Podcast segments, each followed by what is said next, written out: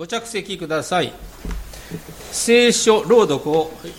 していただきます。聖書箇所はマルコの福音書10章17節から22節までです。新約聖書の86ページをお開きください、えー、今朝は鷲尾雅子姉妹にお願いいたします。どうぞよろしくお願いいたします。イエスが道に出て行かれると一人の人が走り寄って見舞いにひざまずいて尋ねた。先生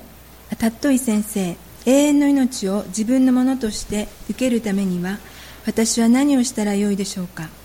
イエスは彼に言われた。なぜ私をたっといというのですか。たっとい方は神お一人の他には誰もありません。戒めはあなたもよく知っているはずです。殺してはならない。勧誘してはならない。盗んではならない。偽証を立ててはならない。欺き取ってはならない。父と母を敬え。するとその人はイエスに言った。先生私はそのようなことを皆小さい時から守っております。イエスは彼を見つめその人を慈しんで言われた。あなたには欠けたことが一つあります。かえってあなたの持ち物を皆売り払い貧しい人たちに与えなさい。そうすればあなたは天に宝を積むことになります。その上で私についてきなさい。すると彼はこの言葉に顔を曇らせ悲しみながら立ち去った。なぜならこの人は多くの財産を持っていたからである。聖歌隊の賛美新聖歌20番に続いて内田牧師より「天に宝を積みなさい」と題して説教していただきます。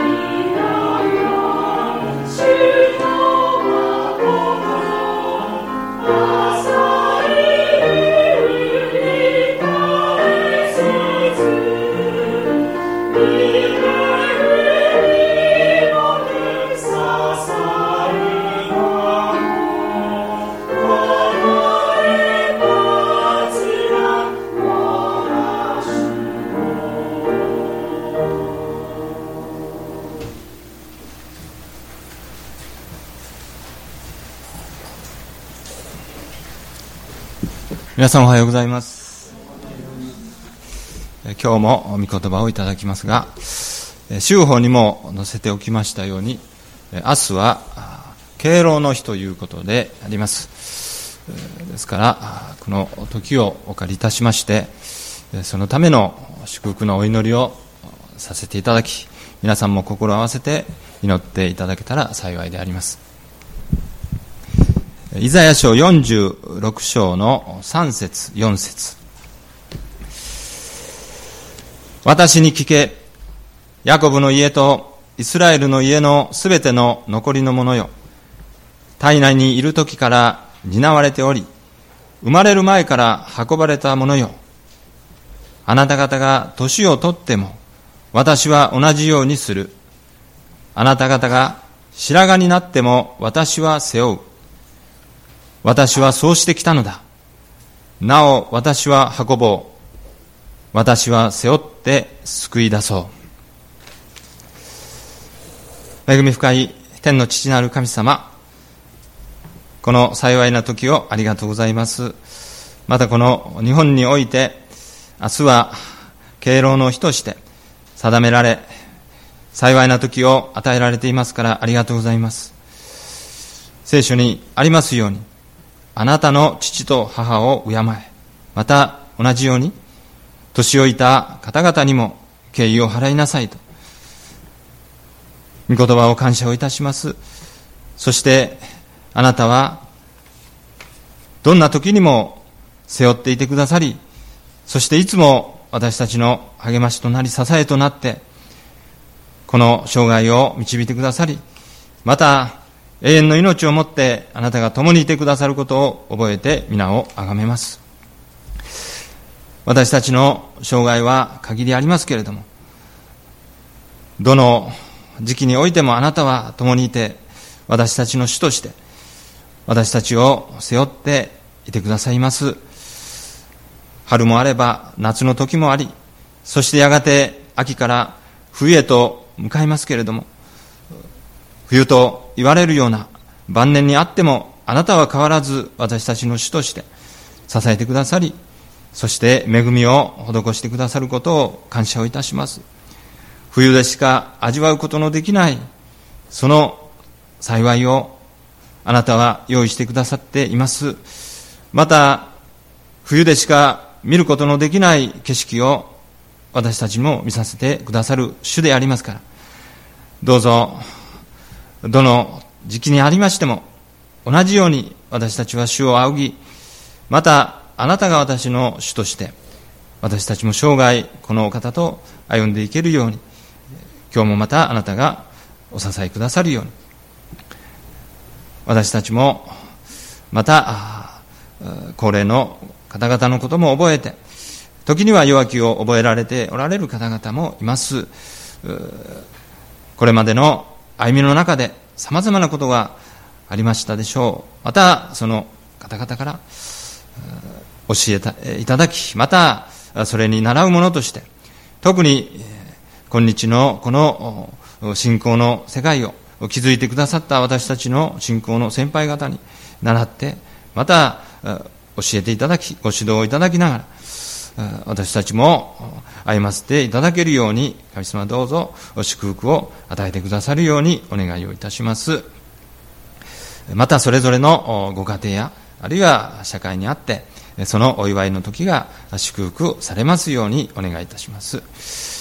神様、どうぞこの日本の国を憐れんでくださるようにお願いをいたします。まだまだ福音の行き届いていないこの地にありますけれども、あなたはどの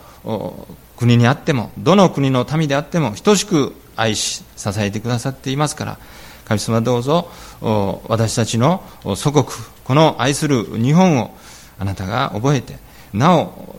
支えてくださり、これからの行く道をも伴っていてくださるようにお願いをいたします。こうして教会が建てられ、また死を仰ぐ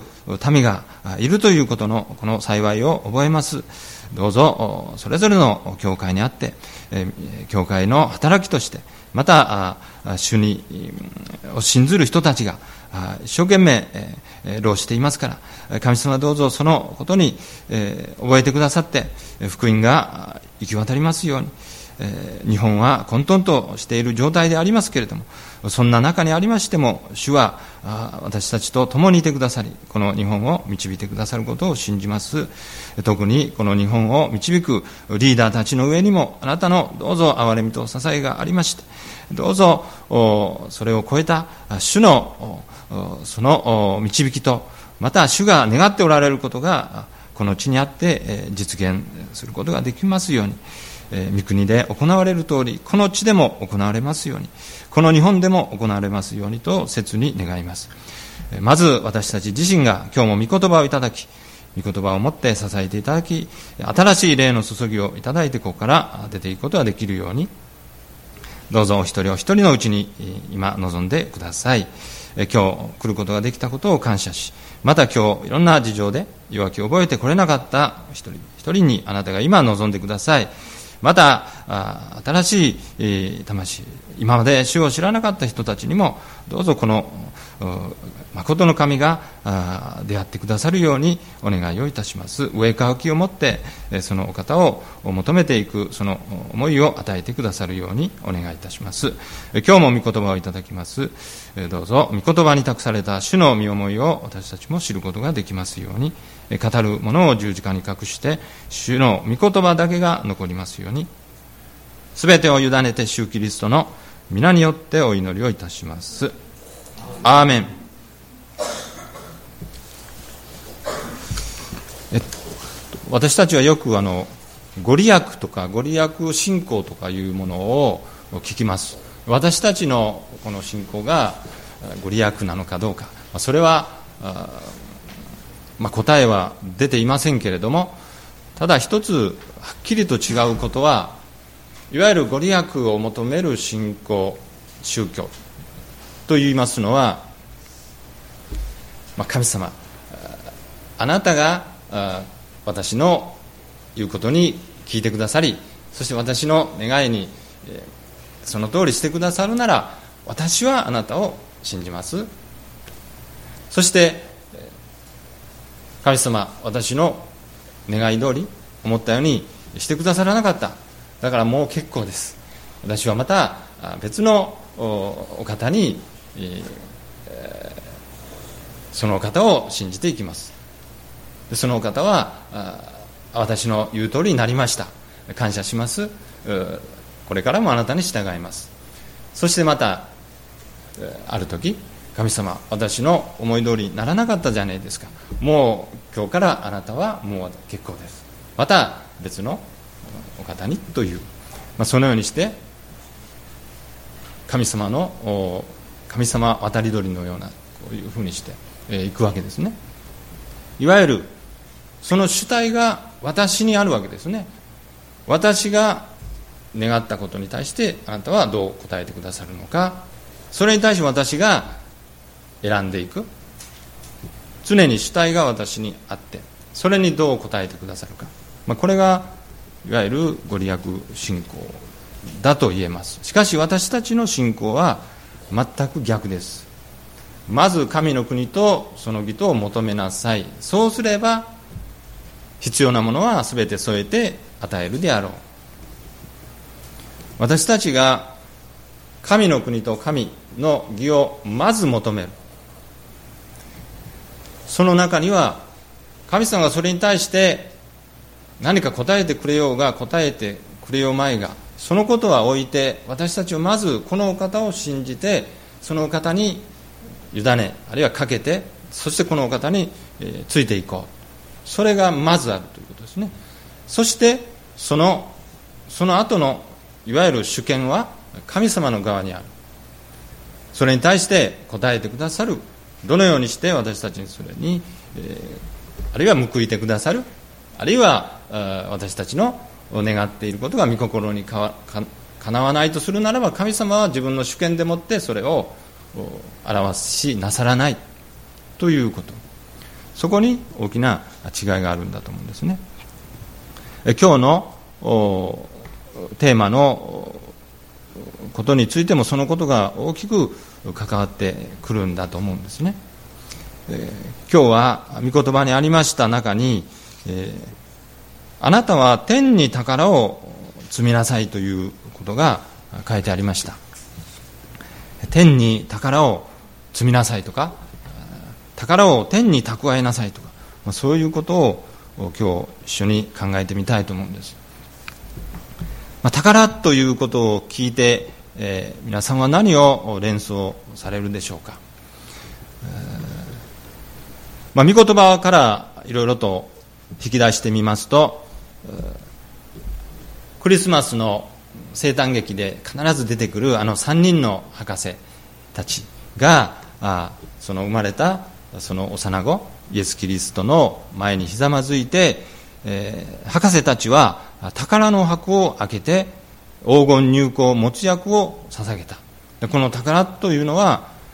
とても貴重品なもの非常に高価なものというそういう意味で宝の箱。それも一つであります。あるいはヘブル人への11章26節にエジプトの宝に勝るというそういう表現があります。これは当時の古代エジプト大変、栄えたそのエジプトにおいて、えこの王パロは絶大な権力を持っておったわけですね。ですからあのピラミッドやスフィンクスに象徴されるような大変なもう金銀財宝そういうものが溢れていたわけですがそういうものを連想するときにエジプトの宝という表現が出てくるわけであります。あるいは映画を極めた時のソロモンに勝ってというような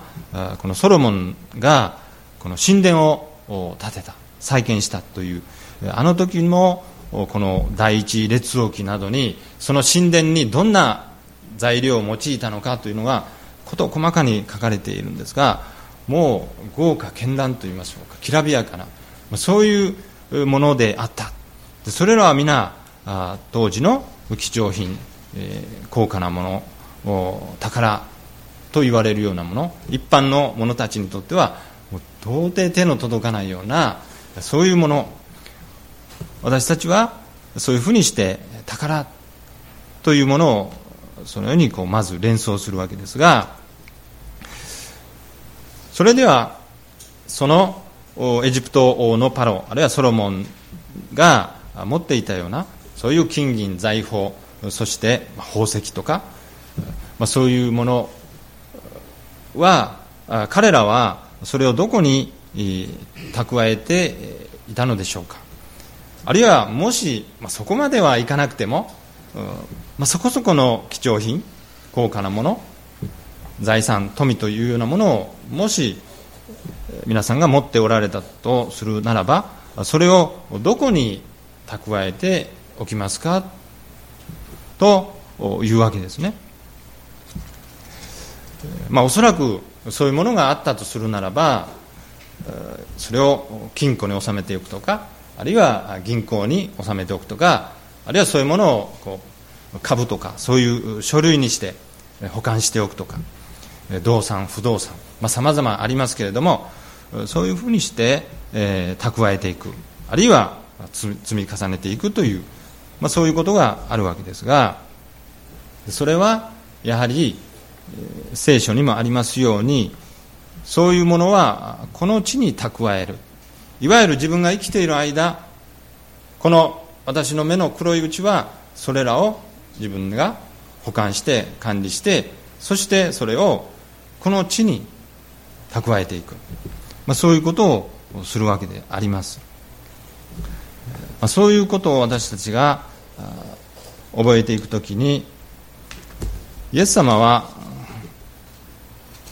群衆にこのように言ったことがあります。自分の宝を地上に蓄えるのはやめなさい。そこでは虫と錆で傷物になりまた盗人が穴を開けて盗みます。自分の宝は天に蓄えなさい。そこでは虫も錆もつかず盗人が穴を開けて盗むこともありません。そのようにイエス様はおっしゃったわけです。自分たちの蓄えたあるいは積んできたそのこの地の宝それらは必ずそうなるとは限りませんけれどもこのような時がある。それは虫がついてしまってダメになってしまう。特にこういう衣類のようなものは虫が食うことがあります。あるいは書類で、えー、置いておったものが何かでこう傷んでしまう、えー、錆びついてしまう。貴金属金属であるならばそれが錆びついてせっかくの高価なものがダメになってしまう。あるいは傷物になってしまう。あるいは陶器だと壊れてしまう。また盗人が来てそれを盗んでいってしま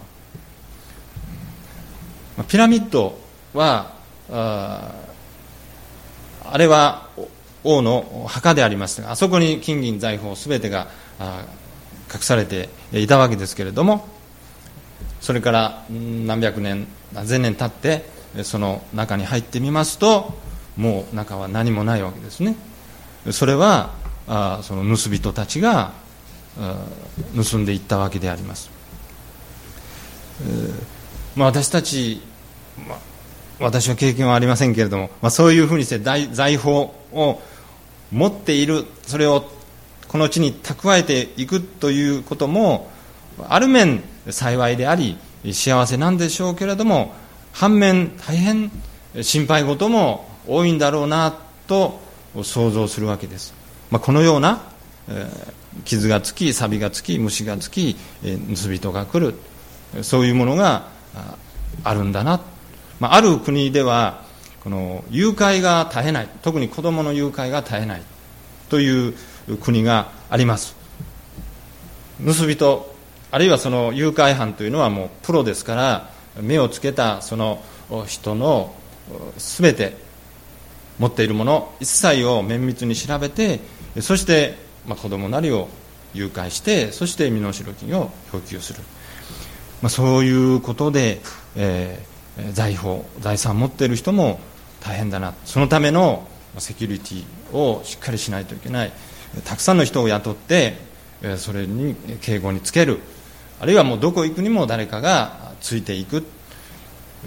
そして家にはもういくつも鍵がかかっていて、えー、というようなそういうこと。そしていつ狙われるかわからないという、まあ、そういう心配。そういうものが絶えないんだろうな。そのように思います。これもまた大変だろうな私はある時出かけましてあその途中で家に鍵をかけて来るの忘れたというのを気がついてでももう戻ってまた鍵をかけていくのはもう時間がないと。その時にまあいいかうちに泥棒入っても 何も取るものもないしむしろうちに入った泥棒さんは気の毒やなとまあいいかというふうに思ったことがありました、まあ、何が幸いで、何が心配か何が不安かというのはわからないものであります。いずれにしましても人間というものは自分が貯めた財産もちろん一生懸命働いて蓄えた財産宝貴重なもの高価なものをこの地に蓄えていくということであります、えーまあ、それに対して神、えー、イエス様が言われた自分の宝は天に蓄えなさい。で今日の御言葉の中にもあなたは天に宝を積むことになります。地に宝と天に宝を。これは一体どういうことなんでしょうか。私たちに問われているのはあなた方が一生懸命働いてあるいはそのことによって蓄えたその富と財産とそしていろんな貴重なものそれを地上に蓄えるのはいいけれどもあなた方はやがてこの地を去る時が来ます。その時その蓄えたものはどうするんですか？当然それらを持っていくことはできない。それらはやがて、えー、置いていかざるを得ないということですよね。それは誰しもが分かっていることであります。それに対して、えー、天に宝を蓄えよということを私たちは今日考えてみたいと思うんですが地上に対しての、まあ、いわゆる天井、まあ、上を見上げて、えー、それが天井なのか。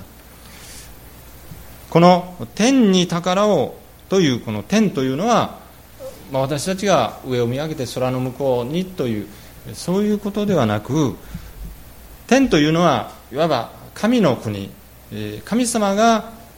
おられる御国あるいは神ご自身がご支配なさっているそのところそれをいわゆる天というわけです。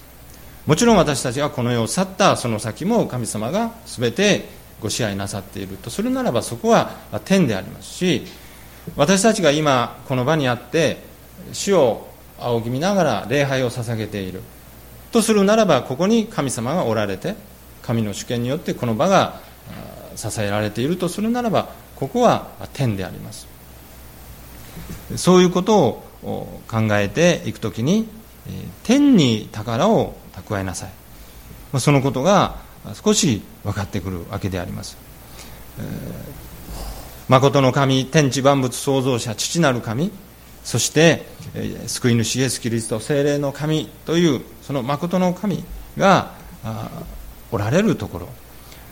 まあ、そのそこに宝を蓄えなさい。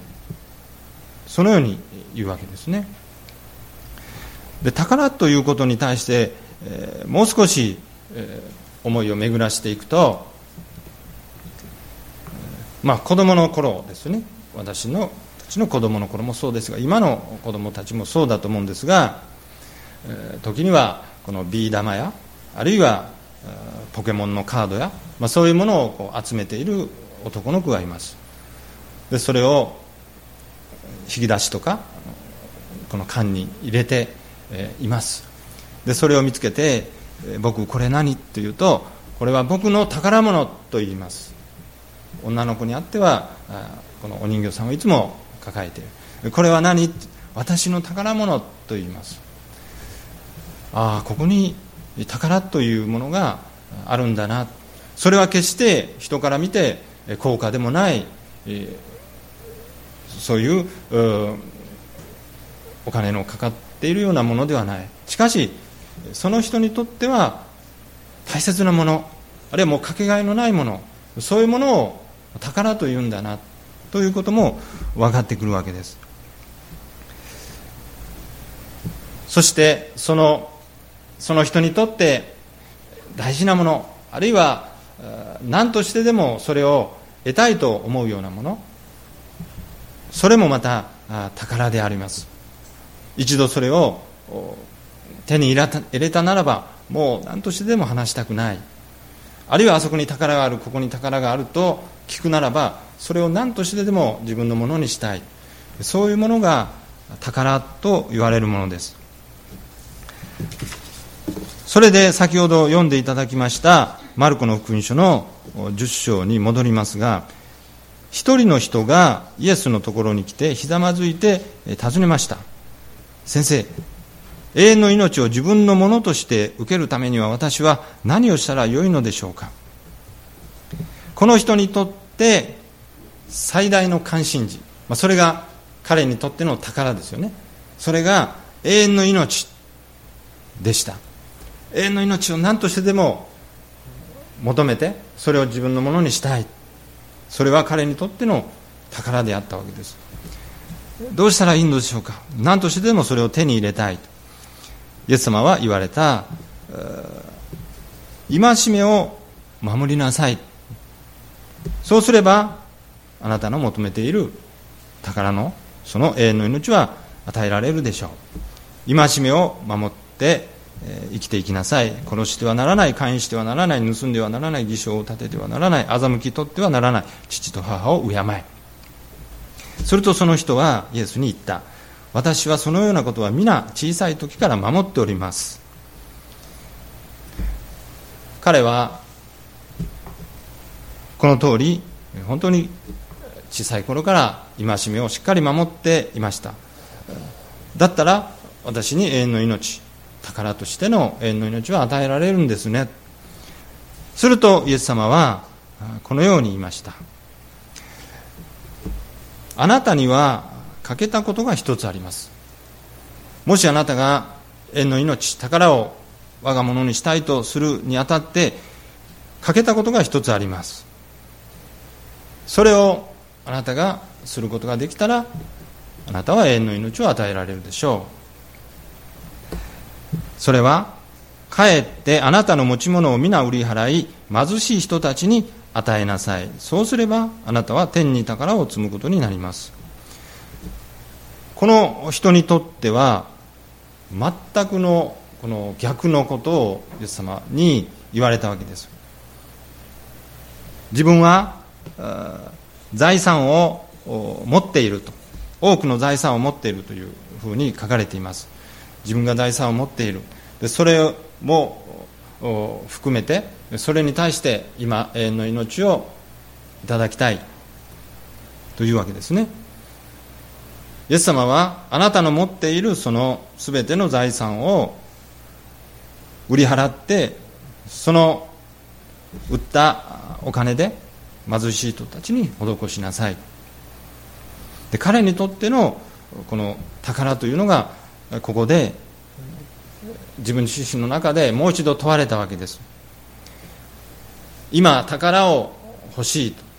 でその宝を永遠の命をいただくには今持っている宝財産を手放さないといけない。今持っている財産に表される宝をこの地において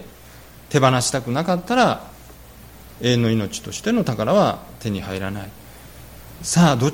どちらを取るのかということをイエス様は迫りなさったわけです。この人に対して。それを試みられた時に彼はこの言葉に顔を曇らせて悲しみながら立ち去った。なぜならこの人は多くの財産を持っていたからです。彼は自分の今この地に蓄えた宝を手放すことによって永遠の命という宝を売ることを拒んで永遠の命という宝ではないこの地に今まで自分が蓄えた財産宝を取ることを選んだわけです。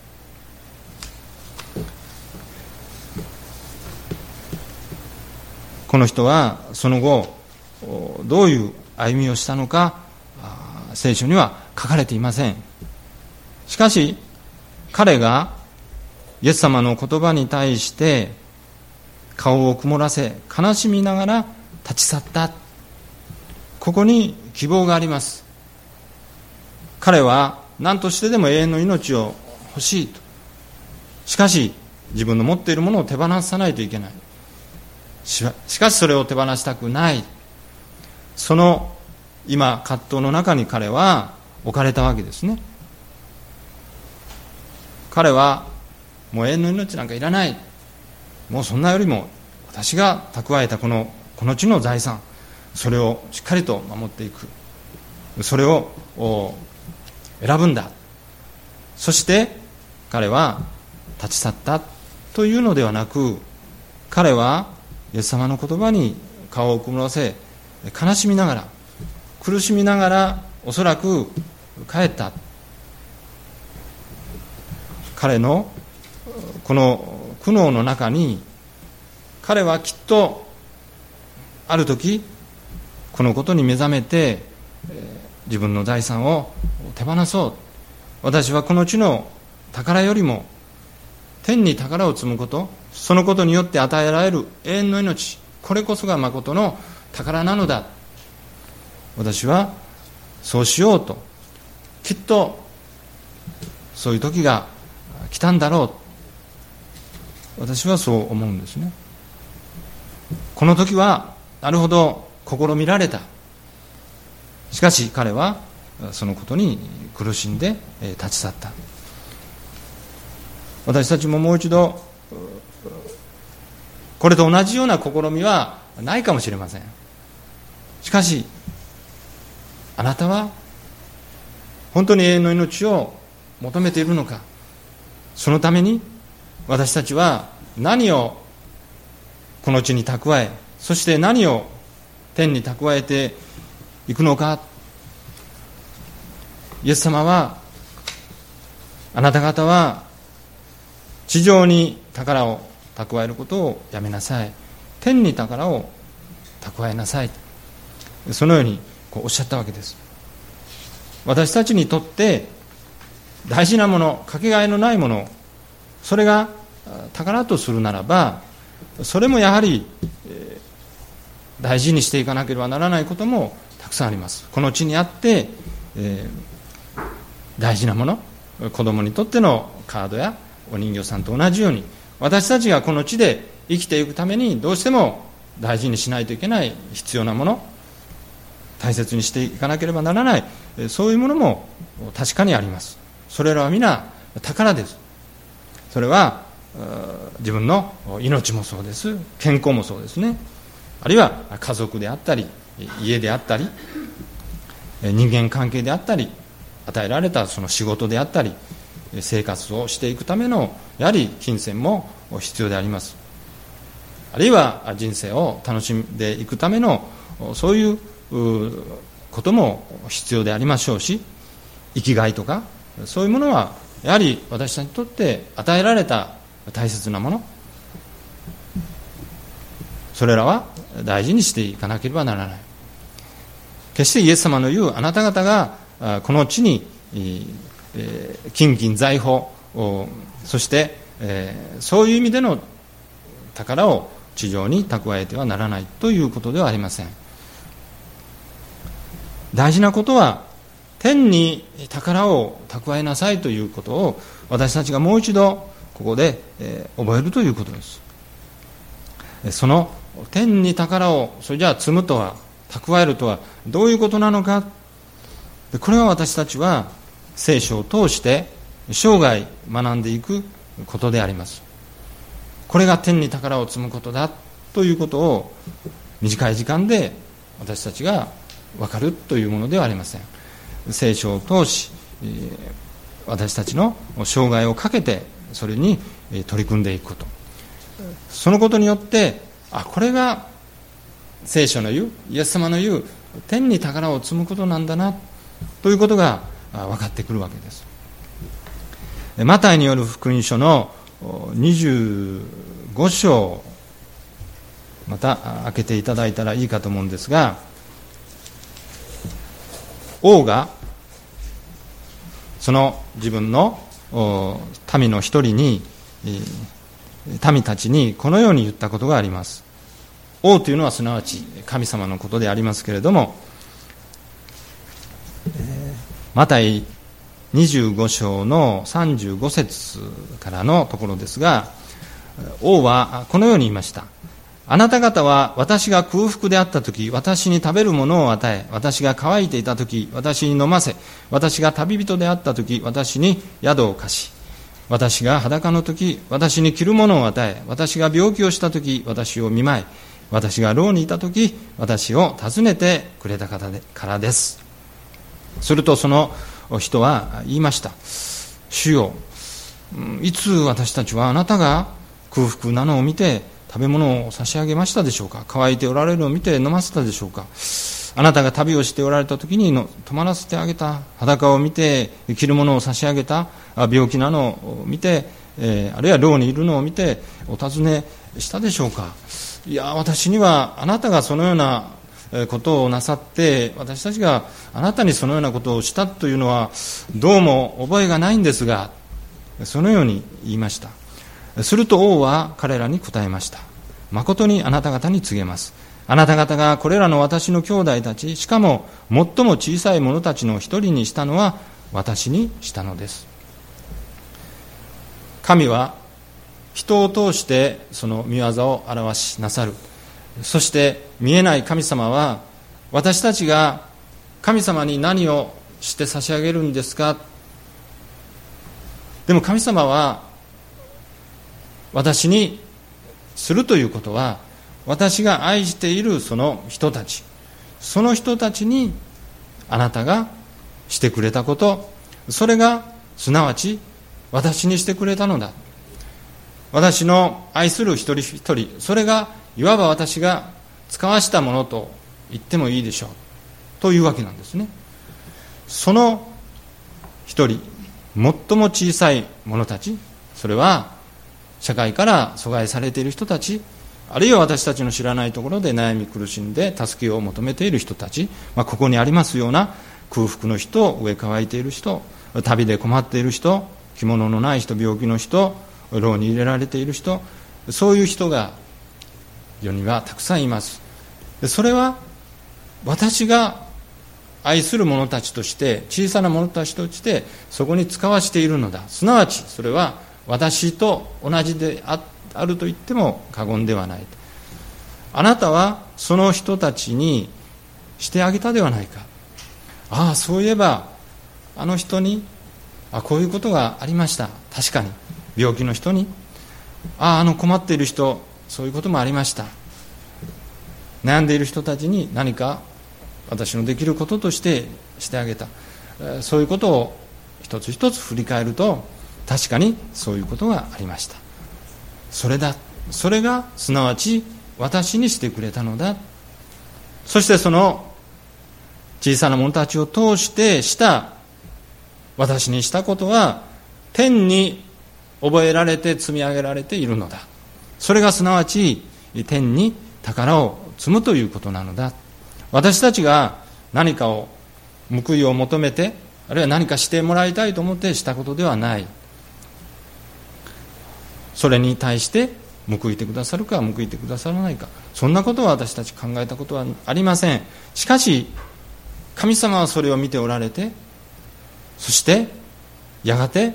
あなた方が天において私と相まみえる時あなたは蓄えたこの天の宝はこれだけのものですよということを神様は言ってくださる。私たちが報いを求めようが求めようまいが私たちの身近にいる人たち困っている人たち手を差し伸べる。そして私たちがしたことに対して人々は喜んでくださる。時にはありがとうございますと感謝してください私とその人以外誰も見ていない。しかしそれは